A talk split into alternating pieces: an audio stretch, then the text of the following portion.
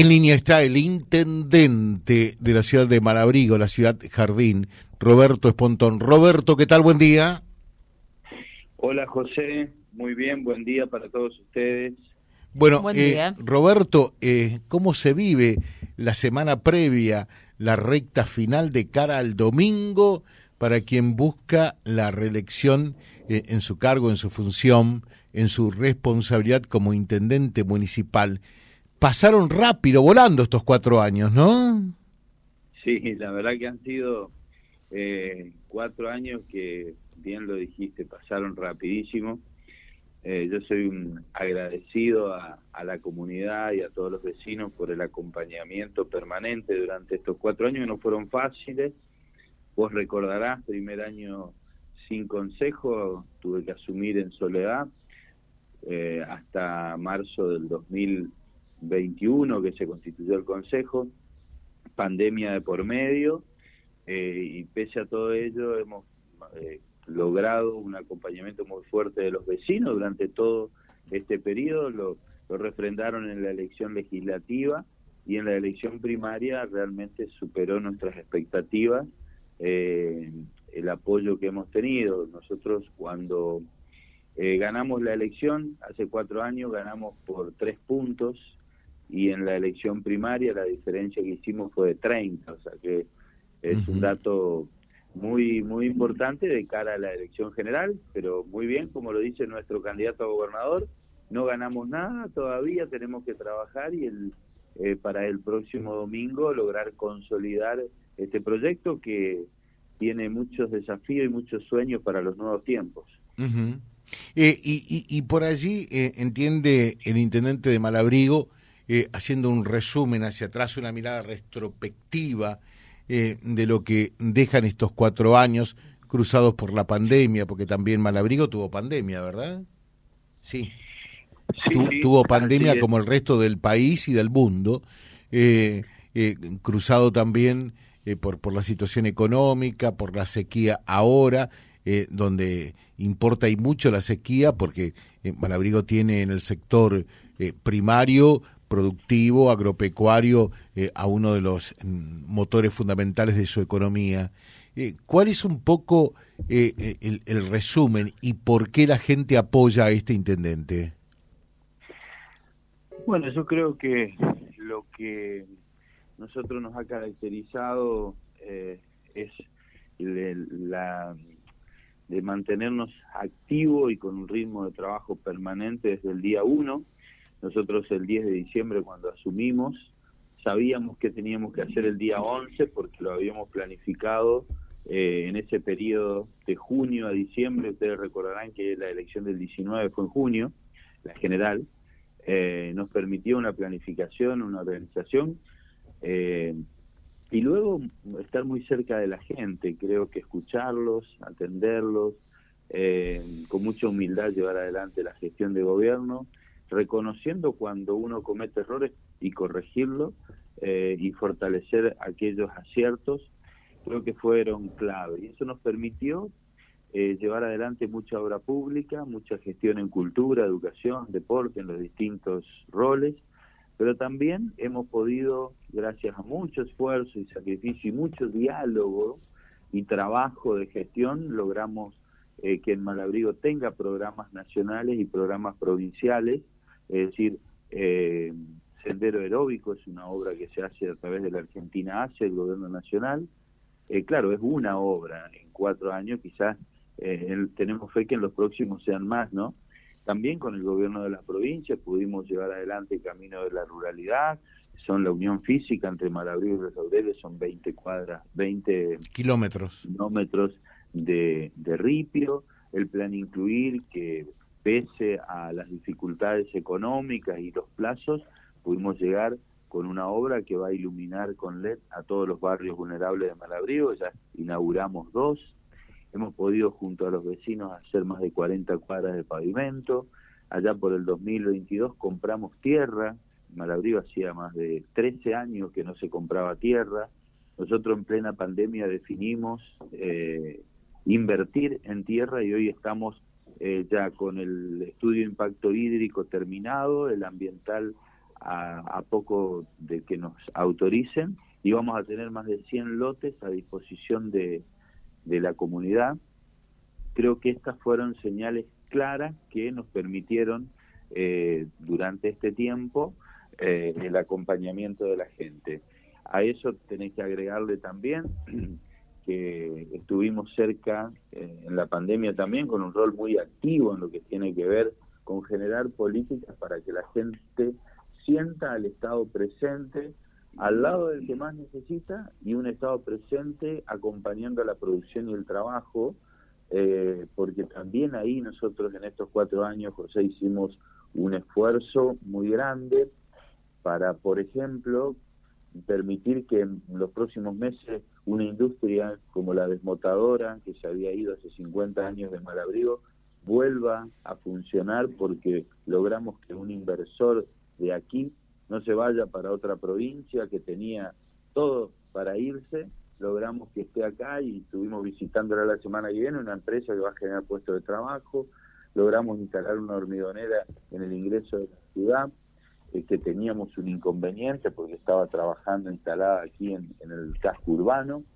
y así tenemos, ahora vienen nuevos desafíos, ¿no? Porque eh, de esto que yo te decía, de alguna manera en la elección primaria nosotros fuimos eh, diciéndole a través de los medios y en el cara a cara a los vecinos que nos poníamos a disposición primero para rendir cuenta de lo que hicimos estos cuatro años y después para contarle los nuevos desafíos pero en eso también, en esos cuatro años, hubo un trabajo siempre muy serio en parte de la administración y la responsabilidad de, la gestión pública, eh, informando, fundamentalmente informándole a la gente eh, los recursos que recibimos, a dónde lo direccionamos, cuáles son las prioridades, y creo que eso la gente valora eh, y mucho eh, la administración con, con total honestidad. Así que bueno, creo que son algunos de los de los puntos que, que nos permitieron estar hoy eh, en estas condiciones a, a, una semana de una elección eh, donde creemos que vamos a lograr nuevamente ese acompañamiento que tuvimos en la primaria, José. Eh, nos preguntan acá, dicen, consultalo a Roberto, ¿cómo anda el frigorífico hoy día? Bueno, el frigorífico hace tres meses que logramos llegar a mil cabezas de, ganado de faena, que para nosotros era un número interesante. Eh, la situación hoy podemos decir que tenemos equilibrado o, muy cerca de, no perder dinero, ¿no? Porque ese era, fue el gran desafío que nos tocó mm. afrontar cuando llegábamos. El primer estudio nos daba casi un millón de pesos de pérdida mensual. De aquel momento, millón de aquel momento.